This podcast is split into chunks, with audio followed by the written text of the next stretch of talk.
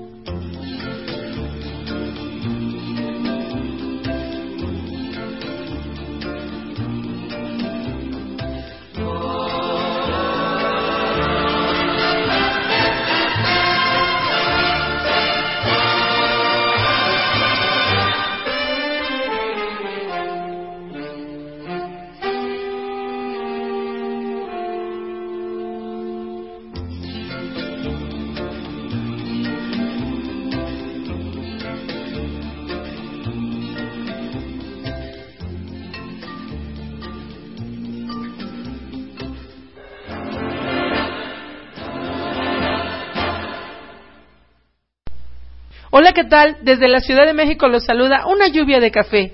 El día de hoy el programa número 50 de Sinuoso Camino. Comenzamos. La leyenda. El milagro de los dioses. Leyenda maya. Los dioses creadores. El poderoso dios zorro. Unapu. Utiú. El poderoso dios coyote. Sakuini Matsis. El gran jabalí blanco tenían para su recreo un hermoso paraíso allá en los montes Pachil y Cayalá. En esos maravillosos jardines que ellos llamaban Pampachil y Pancayalá, se cultivaban las flores más extraordinarias, los árboles bellos y los juncos más resistentes, pero en medio de esos bosques seculares, de la majestad de sus montañas y de sus ríos, los dioses tenían ocultas dos plantitas hechas de milagro. Una era el maíz amarillo y la otra el maíz blanco. Y para los hombres chanes culebras, los turucúbuos, los acó murciélagos, los quelenes papagayos, los balán tigres y los venados no las descubrirían. Habían ordenado el jack zorro, el utiú cacal, el utiú chacal, alquel el papagayo y el cuervo jamás descubrieran el secreto de los dioses, cuidando celosamente de los jardines celestes. Mas sucedió que el zorro, el chacal, el papagayo y el cuervo, temerosos de la astucia de los hombres, pidieron ayuda a los dioses Guxche, corazón del espíritu del lago, a Guxpaló, espíritu del mar, Yabska, el espíritu del cielo, Yabusrashalak, el potente disco azul firmamento, Max Buxku, cielo, a su vez, pidió ayuda a varias deidades secundarias. Así nombra a sus ayudantes vigilantes a Jurkán, el más grande de los semidioses, cuya voz era llamada Kakulja, es decir, el trueno. Este semidios, a su vez, tenía varios servidores, Chipakajilja, el relámpago. Begus, espíritu de la tierra, pidió ayuda a Chiracán, la que nombró entre sus colaboradores el dios del terremoto. Mas sucedió que a pesar de todas las precauciones tomadas por los dioses creadores y los dioses secundarios, un día Jack el zorro y Tutiu el chacal, Kel el papagayo y Job el cuervo fueron invitados al pueblo más cercano, a Cayalá, y que habitaban los quelenes, y a mitad de la fiesta, en que fueron pródigamente agasajados, indiscretamente hablaron del tesoro de los dioses, y que ellos eran los cuidadores. Y no solo hicieron eso, sino que aceptaron que algunos mortales del pueblo los acompañaran hasta las sagradas Pampachil y Pancayalá. Enterados los quelenes de la existencia asombrosa de esas plantas milagrosas, una noche de tormenta, sigilosamente se introdujeron al paraíso celestial y mientras sus guardianes dormían apaciblemente, ellos robaron esas misteriosas plantas que eran el maíz silvestre. El pueblo, al contemplar esas matas tan insignificantes, pensaron que los quelenes se habían equivocado al robarlas, porque hubieran podido robarse el tesoro de los dioses creyendo que era un fracaso ese robo, por lo que recurrieron a sus amigos el chacal y el papagayo, los que ante su angustia enseñaron a ese pueblo autóctono a cultivarlas y obteniendo con ello el maíz amarillo y el maíz blanco. Y no tardó la noticia del milagroso hallazgo en llegar a los turucú, los búhos, los soc, murciélagos, los banán, y a los G, los venados, quienes al instante comprendieron que aquellas insignificantes plantas eran poseedoras del grano divino que constituirían su principal alimento. De México para el mundo, la jícama. La jícama es un tubérculo que en México se come generalmente como fruta. Por fuera se parece un poco a su forma al nabo y está cubierta de una delgada cáscara de color café grisáceo por dentro es blanca y tiene la textura crujiente de una papa cruda o de una pera. Contiene una buena cantidad de potasio y de vitamina C.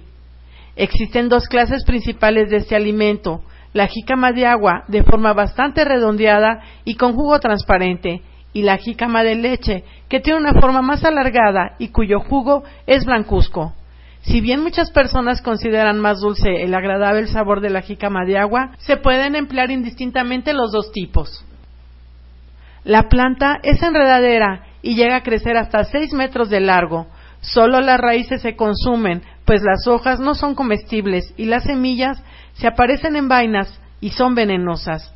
Los tubérculos o bulbos crecen debajo de la tierra y pueden alcanzar hasta decenas de kilos, aunque los que comúnmente se encuentran en los mercados no pasan de los tres o de los cuatro. Inclusive se venden jicamitas chicas conocidas como piñateras.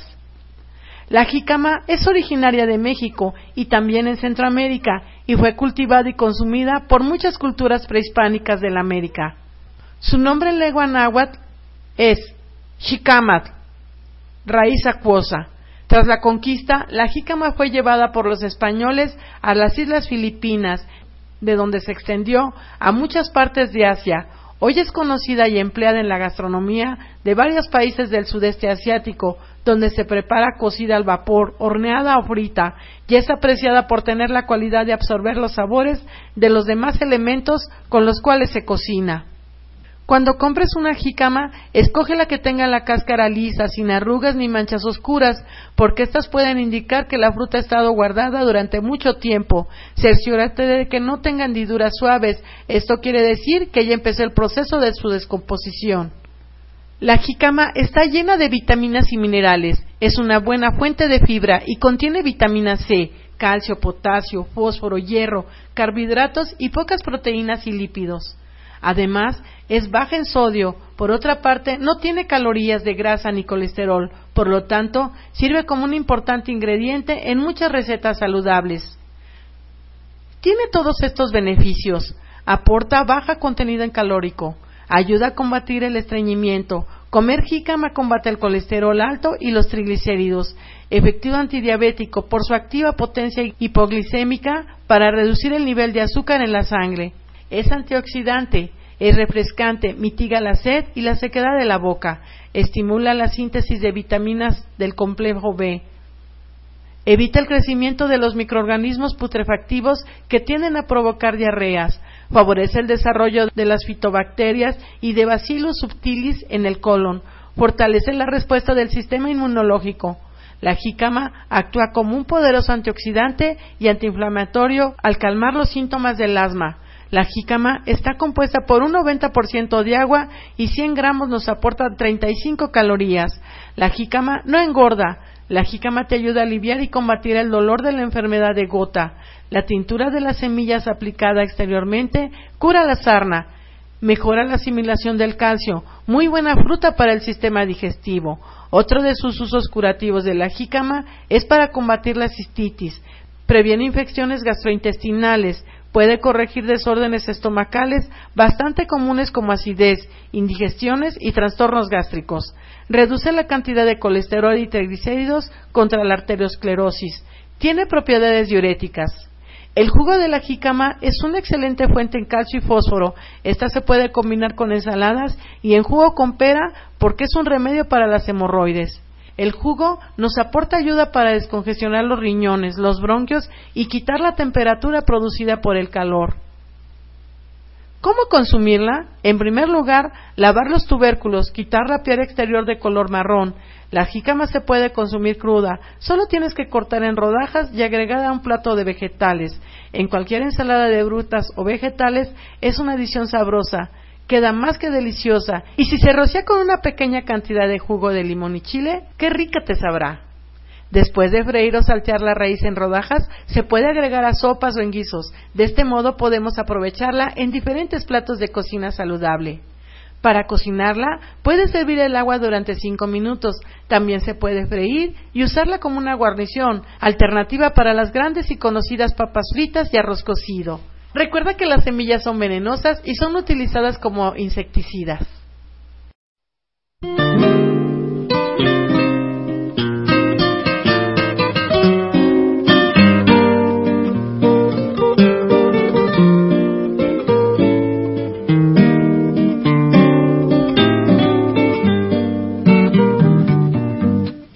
Como espuma que inerte lleva el caudaloso río. Flor de azalia, la vida en su avalancha te arrastró. Pero al salvarte, hallar pudiste protección y abrigo, donde curar tu corazón herido por el dolor sonrisa refleja el paso de las horas negras. Tu mirada, la más amarga desesperación. Hoy para siempre quiero que olvides tus pasadas penas y que tan solo tenga horas serenas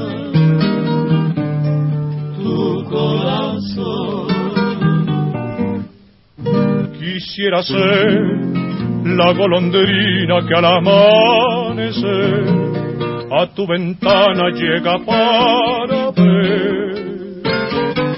A través del cristal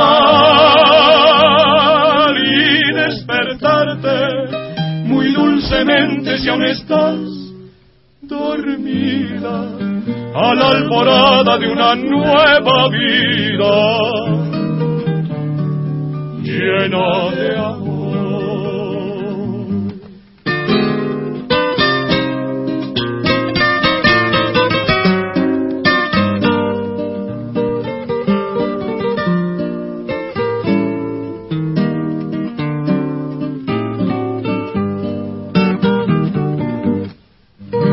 quisiera ser la golondrina que al amanecer a tu ventana llega para ver. A través del cristal y despertarte muy dulcemente si aún estás dormida a la alborada de una nueva vida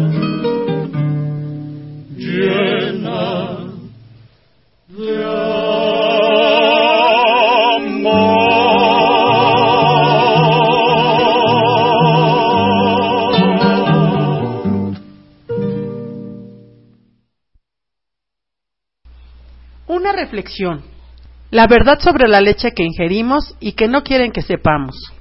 La leche animal y sus derivados, nata, natillas, yogures, helados, batidos, etc., se encuentran actualmente entre los alimentos de mayor consumo del mundo. Se alaban sus propiedades nutritivas, los ricos que son y los imprescindibles que resultan para tener los huesos sanos, merced a su riqueza en proteínas, vitaminas y minerales, especialmente el calcio. Pero ¿es eso verdad o más bien se trata de productos no precisamente saludables que causan muy diversas patologías?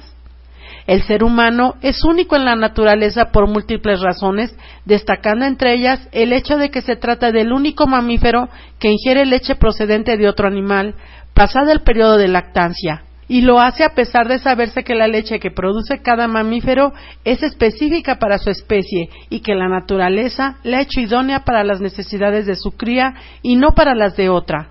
Es más, la madre naturaleza previó que los mamíferos, es decir, los animales que se alimentan de su madre, obtengan la leche directamente de las mamas de sus madres, sin contacto con agente externo alguno, porque se trata de una sustancia que se altera y contamina con gran facilidad. Los humanos, sin embargo, en el convencimiento de que es sano seguir tomándola siendo ya adultos, hemos alterado hasta las leyes de la naturaleza para poder mantenerla en condiciones adecuadas de consumo, y sin embargo, son muchas las evidencias que indican que tan preciado líquido está detrás de muchas de las dolencias que hoy nos aquejan. Obviamente, la composición de cada leche varía en función del animal, de la raza, del alimento que haya recibido de su edad, del periodo de lactancia, de la época del año y del sistema de ordeño, entre otras variables. Y si bien su principal componente es el agua, su presunto interés nutritivo radica en que además contiene grasas, ácidos grasos saturados y colesterol, proteínas, caseína, lactoalbúminas y lactoglobulinas, hidratos de carbono, lactosa, vitaminas, cantidades moderadas de A, D y del grupo B, y minerales como fósforo, calcio, zinc y magnesio. Las proporciones dependen ya del tratamiento que se haya dado a la materia prima, por lo que no contienen la misma grasa la leche entera que la leche descremada. Ahora bien, ¿es realmente saludable ingerir leche y productos lácteos? Porque no solo son muchos los investigadores que discrepan de esa opinión, sino que hay cada vez más estudios que cuestionan esa aseveración. La razón fundamental por la que los nutricionistas occidentales, no así los orientales, recomiendan tomar leche y sus derivados es porque la consideran muy nutritiva y especialmente rica en calcio, agregando que la ingesta periódica de este mineral es imprescindible para mantener la salud, sobre todo la de los huesos, y en ese convencimiento muchas personas beben cantidades importantes de ella al punto de que algunas, es el caso de millones de norteamericanos, prácticamente la toman en lugar de agua. Sin embargo, es precisamente en Estados Unidos el mayor consumidor mundial de leche, donde más incidencia de osteoporosis hay entre su población. ¿Alguien puede explicar razonadamente tan singular paradoja? Lógicamente no puede extrañar que cada vez más expertos alcancen su voz abiertamente afirmando que la leche y sus derivados no solo son alimentos adecuados para el ser humano, sino que ni siquiera constituyen una buena fuente de calcio, porque una cosa es la cantidad de ese mineral presente en ella y otra muy distinta su biodisponibilidad. Además está por ver si la necesidad el que precisa el organismo es la que publicitan las empresas lácteas. Resultan ilustrativos a ese respecto los resultados del estudio que con 78 mil mujeres de entre 34 y 59 se llevaron a cabo durante 12 años. Varios profesores de la Universidad de Harvard lo hicieron en los Estados Unidos y fue publicado en el American Journal Public Health en 1997, porque sus conclusiones desmienten la tesis de que un mayor consumo de leche u otras fuentes alimenticias de calcio por mujeres adultas las proteja de fracturas propias de la osteoporosis, como son las de cadera u antebrazo.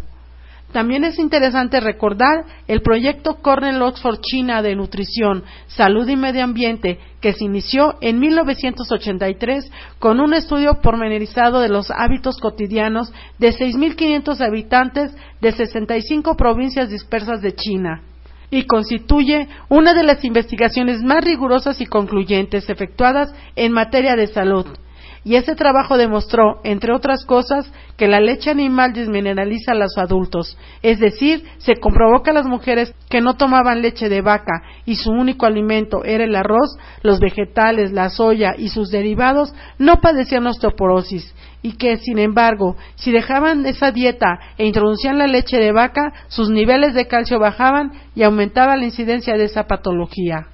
Gracias a las investigaciones llevadas a cabo por el doctor John McDougall, médico nutricionista del Santa Elena Hospital de Napa en California, Estados Unidos, sabemos también que las mujeres de la etnia Bantú no tomaban leche, pero sí calcio procedentes de fuentes vegetales y sin embargo, a pesar de que tienen una media de 10 hijos y los amamantan durante largos periodos, no padecen osteoporosis.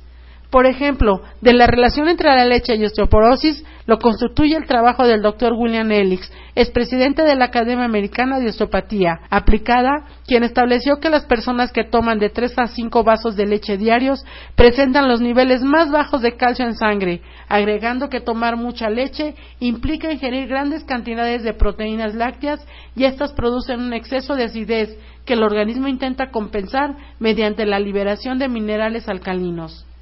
En esa misma línea se expresa un estudio publicado por el American Journal of Clinical Nutrition que afirma que el exceso de proteínas de la vaca es uno de los factores más importantes en el avance de la osteoporosis. En dicho estudio, publicado en 1983, se demostraba que hasta la edad de 65 años las mujeres que no toman leche y son vegetarianas tienen un 18% de pérdida de hueso, mientras las omnívoras padecen una pérdida ósea del 35%.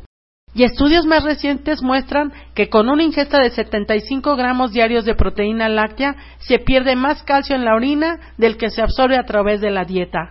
A todo esto hay que añadir que la relación calcio-fósforo de la leche de vaca no es adecuada para el ser humano, pues su contenido es demasiado elevado en fósforo y por su ingesta acidifica el organismo, con las numerosas implantaciones negativas para la salud que ello implica. Por otra parte, ya se publicó por Discovery de Salud en los números 78 y 79 y también el doctor Janes Nailet hematólogo, inmólogo, biólogo y catedrático de medicina de la Universidad de Montpellier durante muchos años y autor de más de 200 publicaciones en prestigiosas revistas médicas, denunció en su obra La alimentación, la tercera medicina, que muchas patologías y la proliferación actual de otras se debe básicamente a cinco razones. El consumo de cereales domésticos, la ingesta de leche animal y sus derivados, la cocción de los alimentos, el refino de los aceites y la contaminación alimenticia con la consiguiente carencia de vitaminas y minerales, afirmando en lo que a leche se refiere lo siguiente Muchas personas piensan que prescindir de la leche puede provocarles pérdida de calcio y problemas como la osteoporosis, pues la televisión, la prensa y la mayoría de los médicos repiten que la solidez de los huesos depende de su cantidad de calcio y solo el consumo diario de productos derivados de la leche pueden aportarles en cantidad suficiente ese precioso calcio. Sin embargo, él dijo firmemente que no, El peligro de la falta de calcio es una ilusión.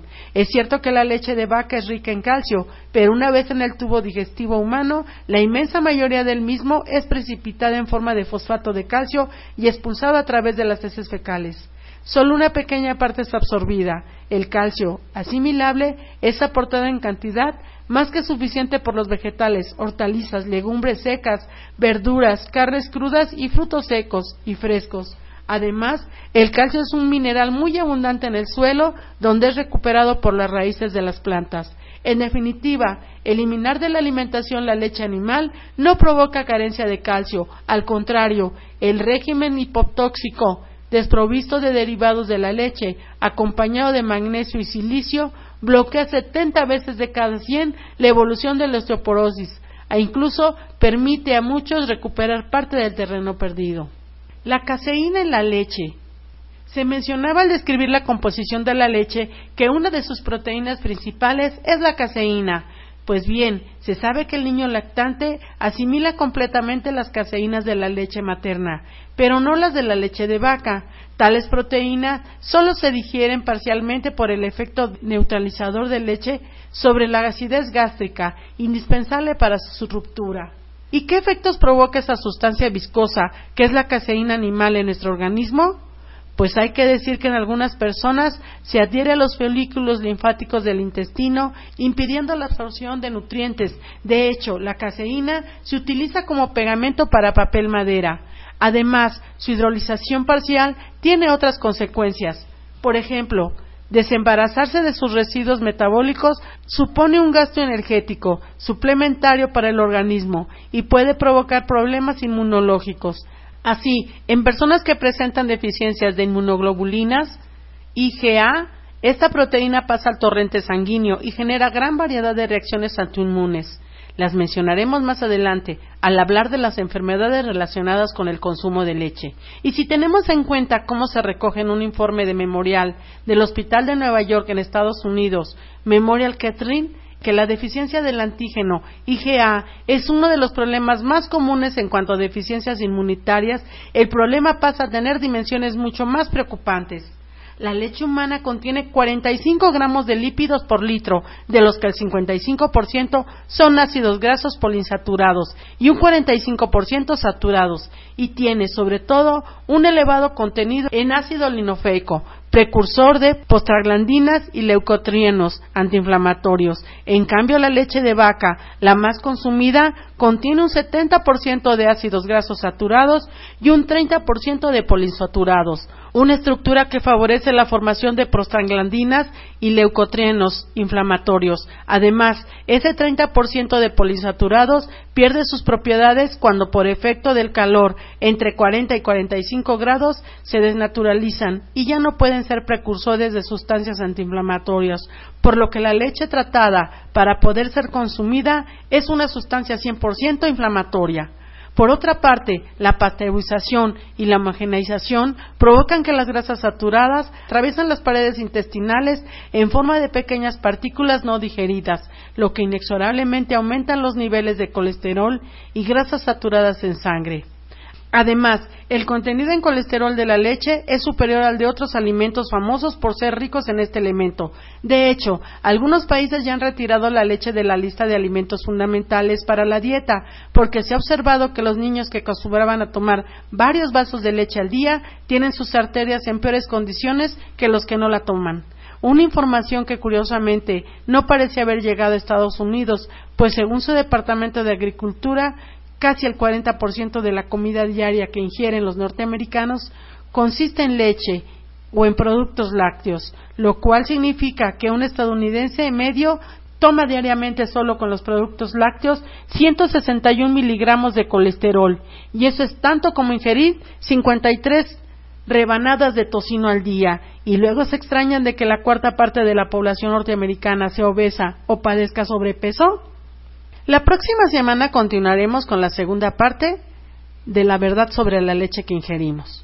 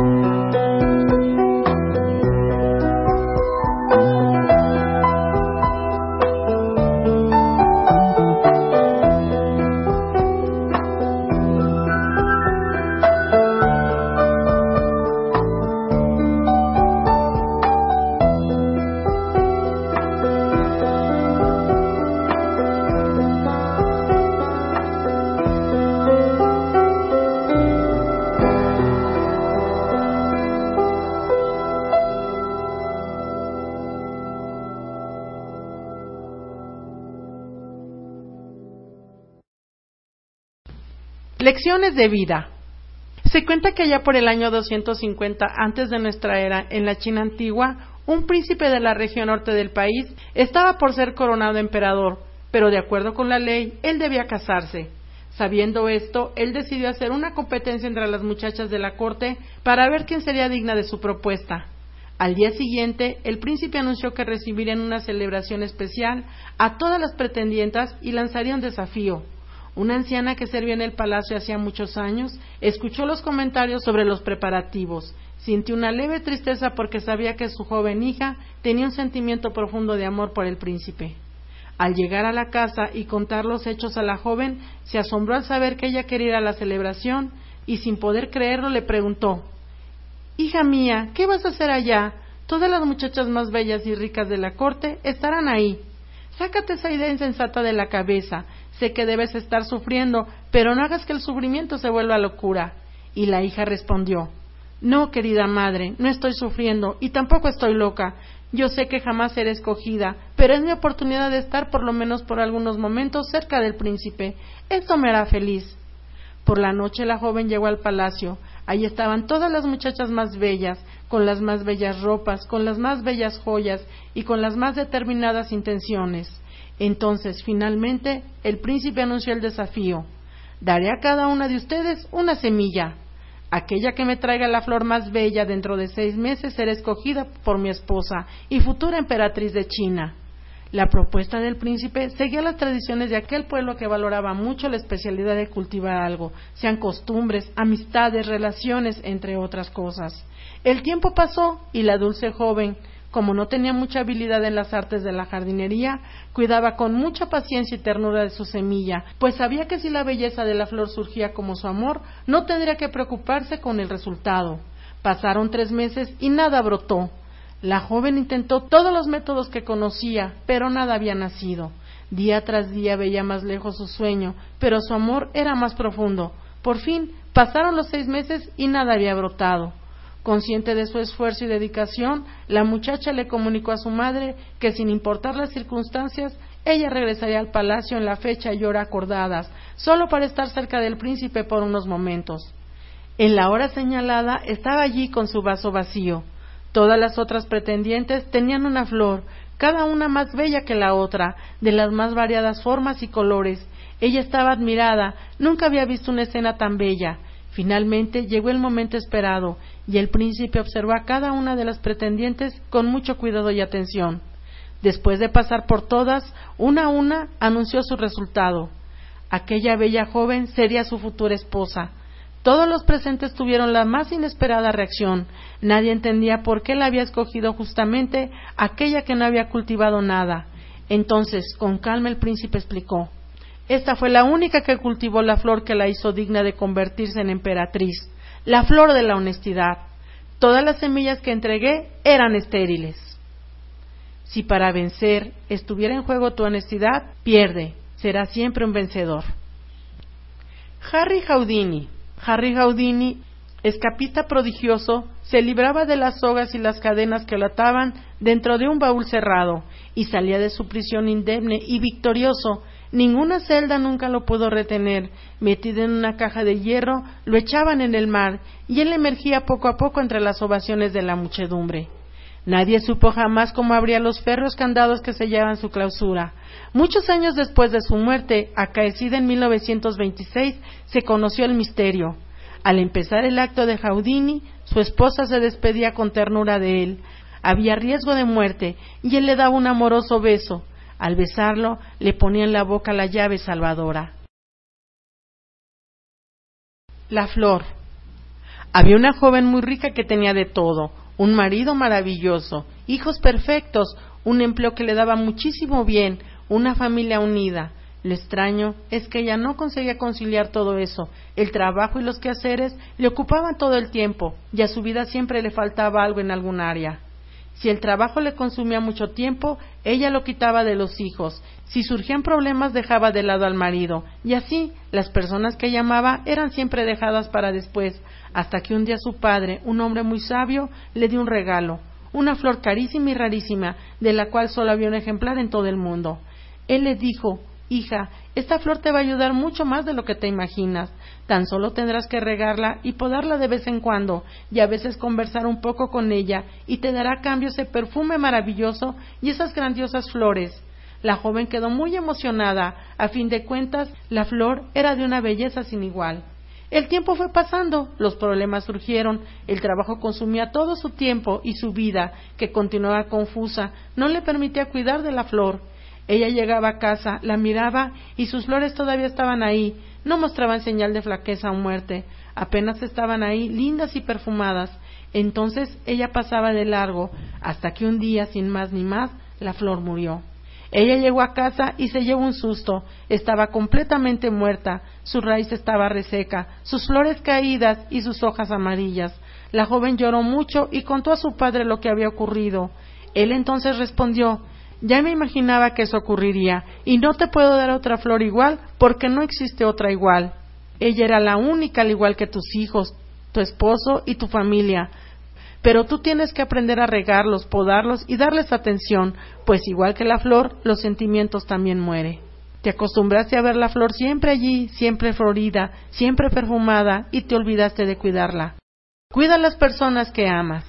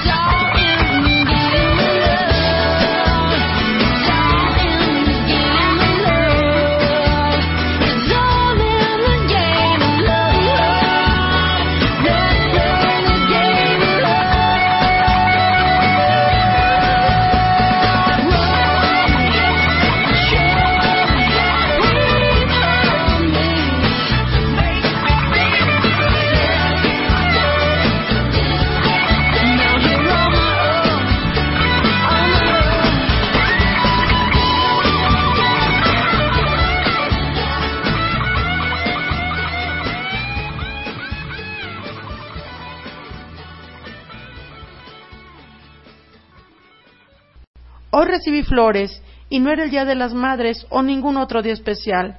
Anoche me volvió a golpear y fue porque todas las otras veces. Si lo dejo, ¿qué haré? ¿Cómo cuidaré a mis hijos? ¿Y el dinero?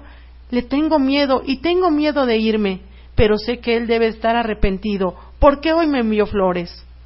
Hoy recibí flores, hoy fue un día muy especial, fue el día de mi funeral. Anoche finalmente me mató, me golpeó hasta la muerte. Si solamente hubiera reunido suficiente valor y fuerza para dejarlo, hoy, hoy no hubiera recibido flores. ¿Me vas a ayudar? En 1989, un terremoto de 8.2 grados por poco acaba con toda Armenia, pero sí mató a más de 30.000 personas en menos de cuatro minutos. En medio de esa devastación y caos totales, un padre dejó a su esposa segura en su casa y se precipitó a la escuela donde debería estar su hijo, solo para descubrir que el edificio estaba completamente derribado. Después del impacto traumático inicial, recordó la promesa que le había hecho a su hijo. Pase lo que pase, siempre estaré ahí contigo. Y sus ojos comenzaron a llenarse de lágrimas. Mientras miraba la pila de escombros que alguna vez había sido la escuela, parecían haber esperanzas, pero no dejó de pensar en el compromiso con su hijo. Comenzó a concentrarse en el lugar de la escuela al que caminaba su hijo a clase cada mañana. Recordó que el salón de su hijo estaría en la esquina derecha del fondo del edificio. Se precipitó hacia allá y comenzó a excavar entre el cascajo. Mientras excavaba, otros padres desesperanzados llegaron con la mano sobre el corazón y diciendo Mi hijo, mi hija. Otros padres bien intencionados trataron de apartarlo de lo que quedaba de la escuela y le decían Es demasiado tarde, están muertos, no puedes ayudar, vete a casa, vamos, afronta la realidad, no hay nada que puedas hacer. Así solo vas a empeorar las cosas. A cada uno de los padres les respondía con una frase ¿Ahora me vas a ayudar? y procedía a excavar en busca de su hijo, piedra por piedra. El jefe del cuerpo de bomberos se presentó y trató de retirarlo de los escombros de la escuela diciéndole Están estallando incendios, hay explosiones por todas partes, usted está en peligro, nosotros nos encargaremos de esto, váyase a casa. A lo cual este padre armenio amoroso y protector respondió ¿Ahora me vas a ayudar? Llegó la policía y dijo Usted está enojado, perturbado y ya basta. Está poniendo a otras personas en peligro. Váyase a casa, nosotros nos haremos carro. A lo cual replicó, ¿ahora me vas a ayudar? Nadie ayudó. Valientemente siguió trabajando él solo, porque necesitaba saber por sí mismo si su hijo estaba vivo o muerto. Excavó durante ocho horas, doce horas, veinticuatro horas, treinta y seis horas, y casi a las treinta y ocho horas de hacerlo, extrajo un canto y oyó la voz de su hijo gritó su nombre, Armán. Y escuchó de vuelta, Papá, soy yo, papá. Les dije a los otros niños que no se preocuparan. Les dije que si tú estabas vivo me salvarías y que cuando me salvaras ellos estarían salvados. Tú me prometiste, pase lo que pase, siempre estaré ahí contigo. Lo hiciste, papá. ¿Qué está pasando allá adentro? ¿Cómo está? preguntó el padre. Quedamos catorce niños de treinta y tres, papá tenemos miedo, hambre y sed, y estamos agradecidos de que estés aquí. Cuando se cayó el edificio, se hizo una cuña como un triángulo y nos salvó. Sal, hijo. No, papá, deja que los otros niños salgan primero, porque yo sé que tú me sacarás. Pase lo que pase, sé que estarás ahí conmigo.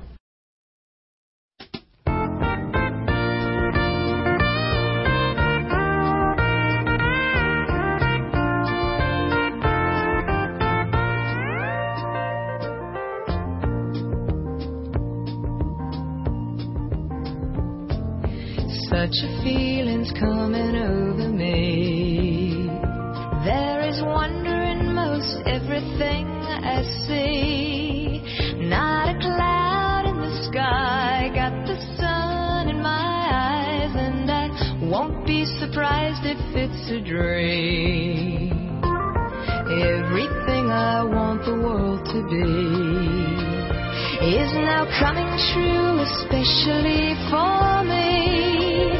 And the reason is clear, it's because you are here. You're the nearest thing to heaven that I've seen.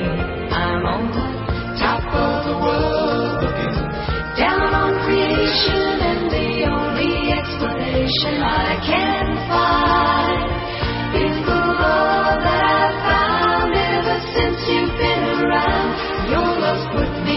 the top of the world.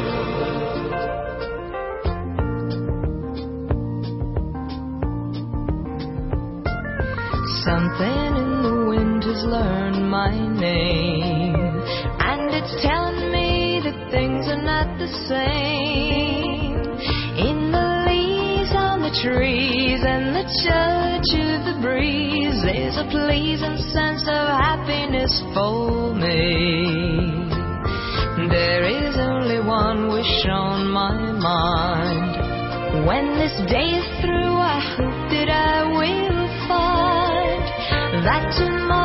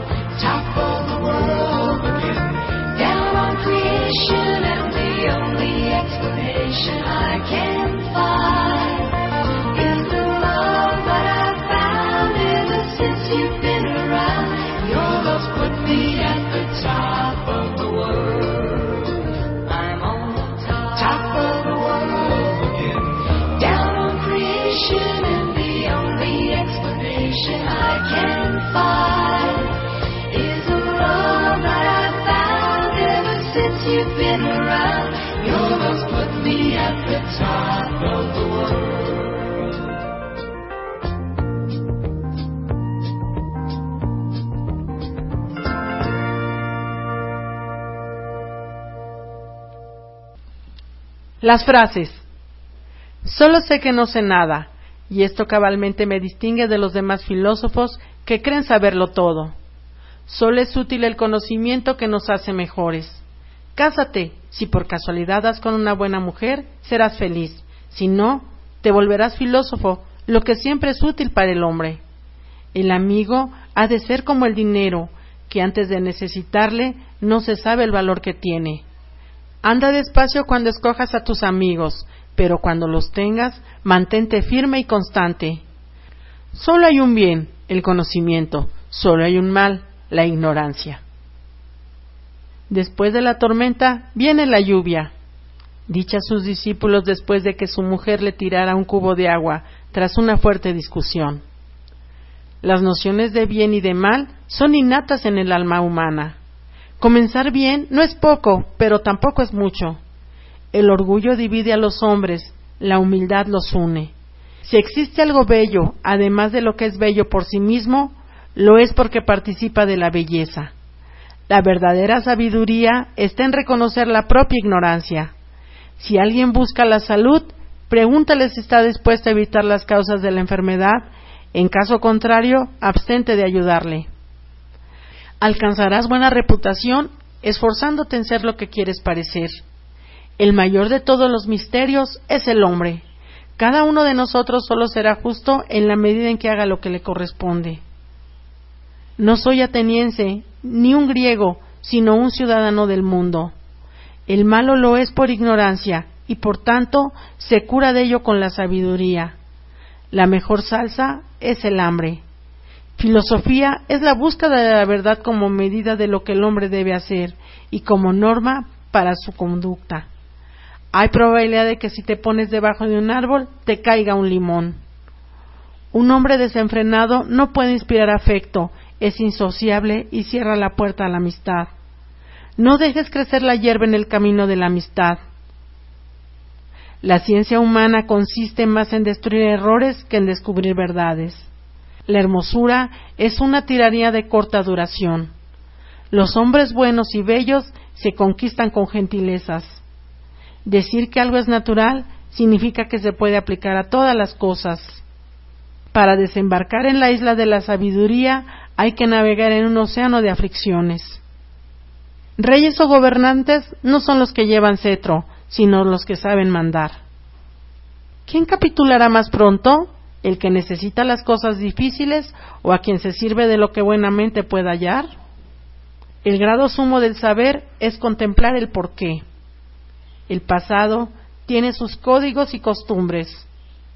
Solo el conocimiento que llega desde dentro es el verdadero conocimiento. Las almas ruines solo se dejan conquistar con presentes. El orgullo engendra al tirano. El orgullo, cuando inútilmente ha llegado a acumular imprudencias y excesos, remontándose sobre el más alto pináculo, se precipita en un abismo de males del que no hay posibilidad de salir. Habla para que yo te conozca. Cuatro características corresponden al juez. Escuchar cortésmente, responder sabiamente, ponderar prudentemente y decir imparcialmente. Sócrates.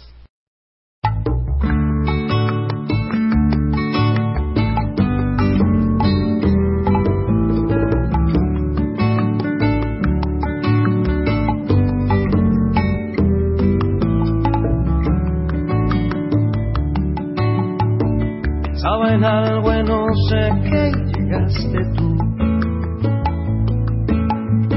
Para alumbrar la medianoche con tu luz, para pintar el mundo entero, cada espacio en tono azul.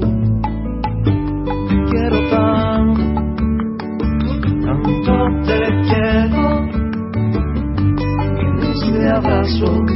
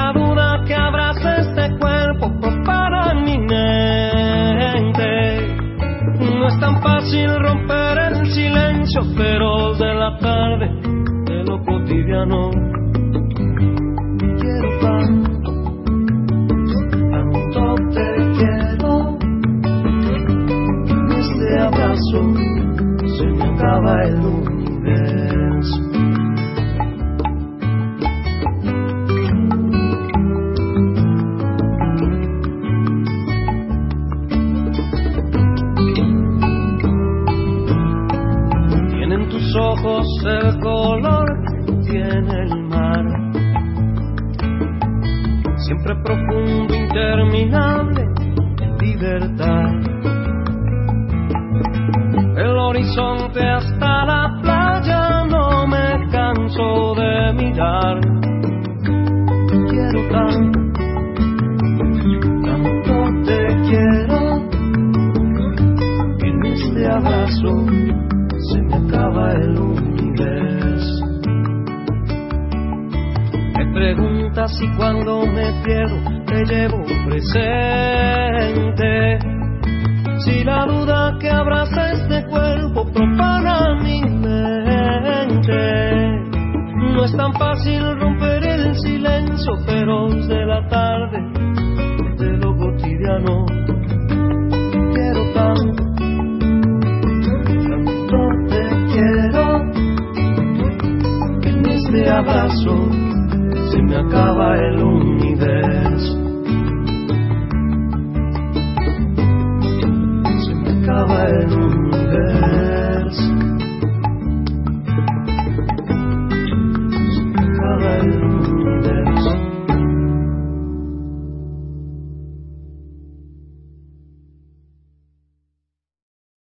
Ha sido todo por hoy. Se despide de ustedes una lluvia de café, agradeciendo el favor de su atención. Y recuerden que los esperamos todos los días aquí en Radio La Nueva República. Hasta pronto.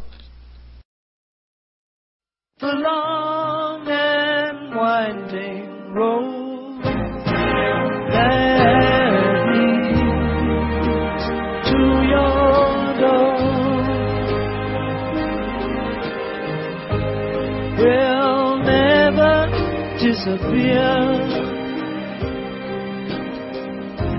I've seen that road before.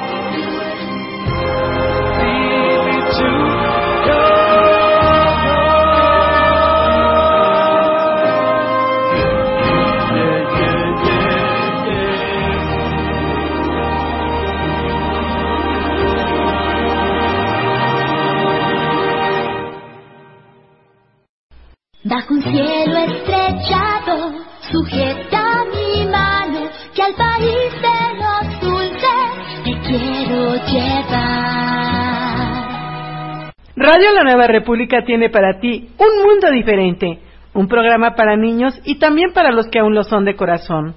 Aquí encontrarás cuentos y valores, además de canciones, poemas y de los animales algunas anécdotas. Te esperamos los domingos cada 15 días a las 9 de la mañana y si te lo perdiste, escúchalo al día siguiente de 7 a 8 de la noche.